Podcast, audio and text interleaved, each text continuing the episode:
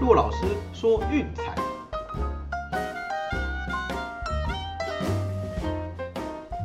看球赛买运彩，老师教你前往拿白。大家好，我是骆老师，欢迎来到骆老师说运彩的节目。啊，昨天比较可惜了哦，三场都没有过。那欧国杯的部分呢，是一败一和。哎呀，玩球赛难免就遇到这种日子哈，总是有一一两天会不太顺利的。哦，没关系，打起精神，再接再厉就好。好，一样先来简单回顾一下昨天的比赛。首先半夜的英格兰对捷克的比赛，一比零险胜。哦，这个确实啦，在主场为了争面子还是要赢。那也很明显啦，英格兰赢了之后，下半场基本上是非常消极的在防守。哦，大部分时间球甚至还在后场慢慢的传导。那也大概在七十分钟左右就赶快换这个防守的球员上来，所以基本上嗯也没有说要强攻过盘的意思。最后也确实刚好一比零平掉，嗯好没来就算了。那第二场比赛哦反而比较意外了，克罗埃西亚在下半场大爆发。在最后一刻，居然靠着就是净胜球哦，超车成为分组第二晋级啊，这个可能是大家比较始料未及的。所以在第一组的排名最后也是做了一点小小的洗牌啊，英格兰超车成为第一，然后呃克罗埃西亚跃升到第二啊，至于说捷克则是掉到第三哦。不过三队都有晋级，因为其他组有一胜两败是确定已经要出局的哦，四分积分基本是笃定可以进到十六强。那美国的部分呢？哦，这场好看了。NBA 的部分哦，这场好看了！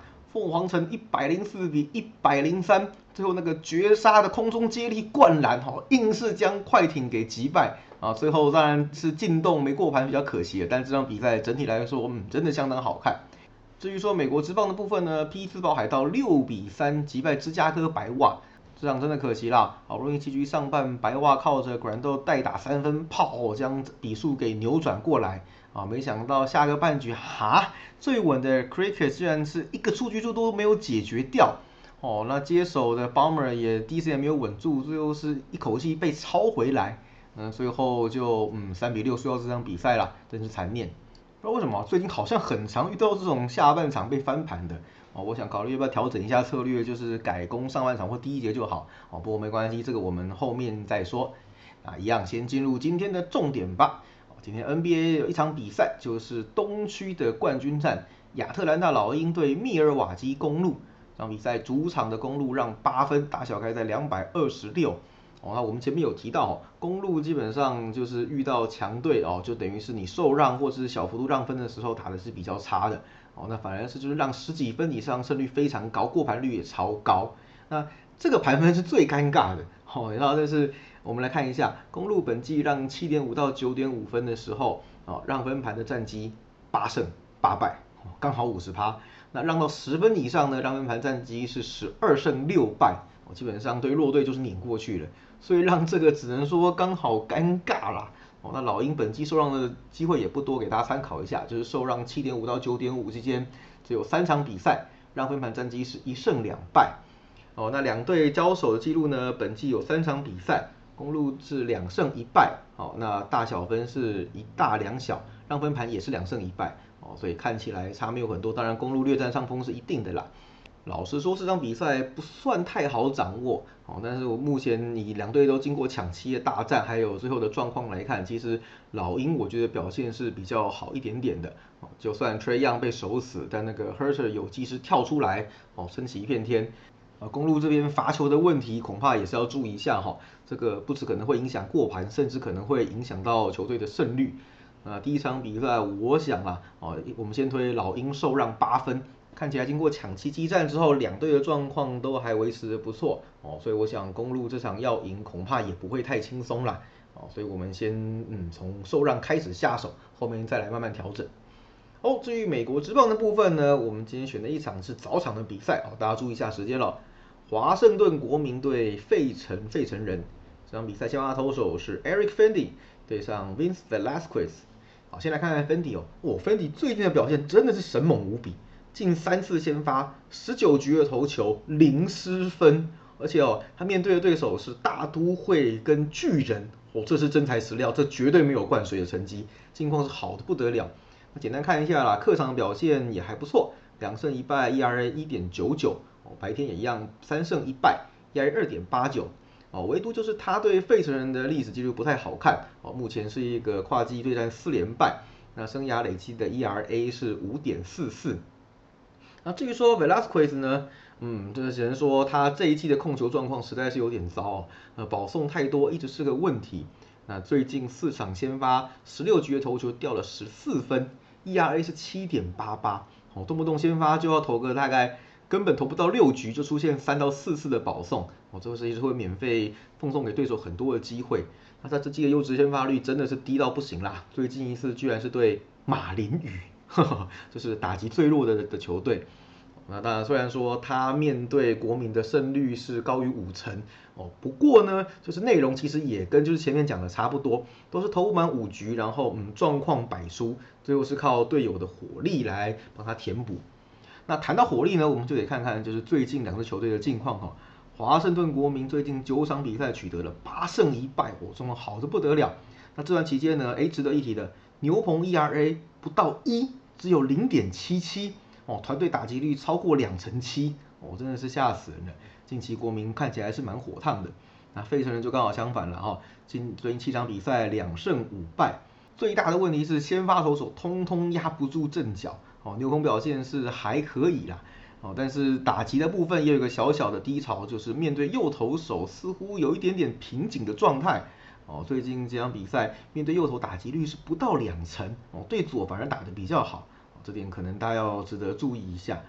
那我想呢，就是综合两位投手先发近况的小展以及最近球队的近况来看呢，啊，可能这场比赛国民我觉得会是赢面比较大的一方，哦，虽然是在客场，但是飞迪的状况真的相当不错，且牛棚也比费城人稳太多。那费城的话就是要小心 Velasquez 啦，那个保送连发，基本上消耗自己的体力，早早就要下去，让牛棚接手，嗯，我只能说不是一件好事。好，所以让我们推荐是华盛顿国民独赢。好，赶快来到欧洲吧，哇，今天四场比赛，大家可以看个过瘾哦。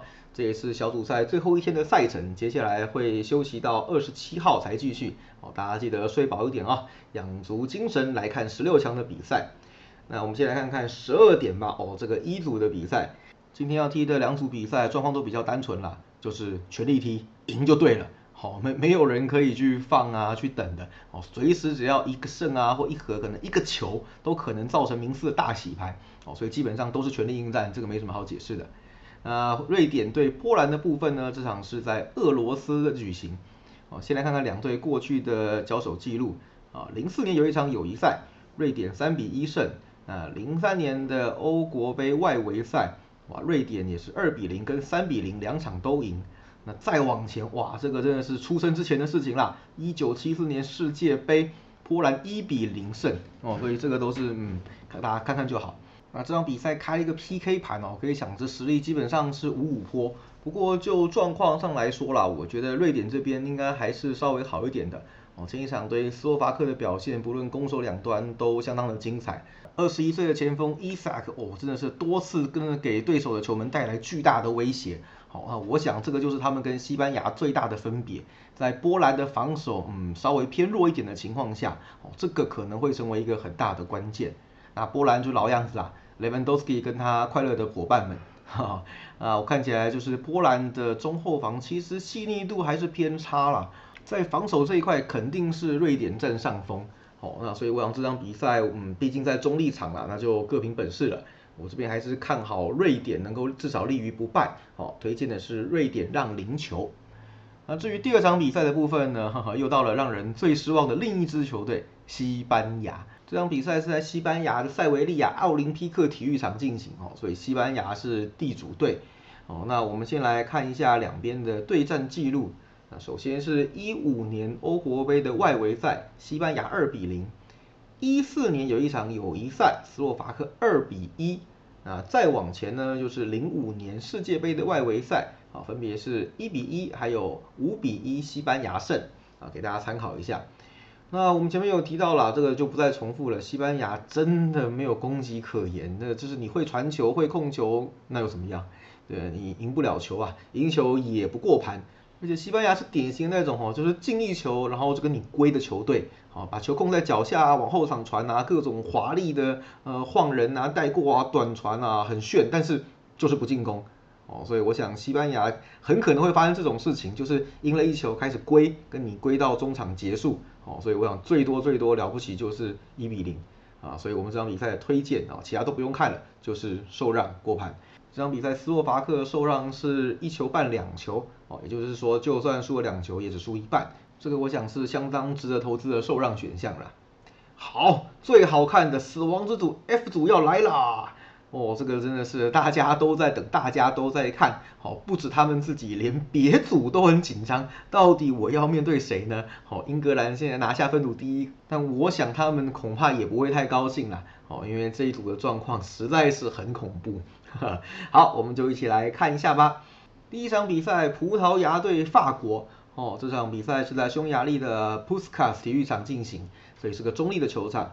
那我们单就赔率上来算了哈，这场比赛其实葡萄牙还是有四分之一的胜率，所以你说这一组不会大洗牌吗？嗯，也很难讲。好，我们往下看就知道了。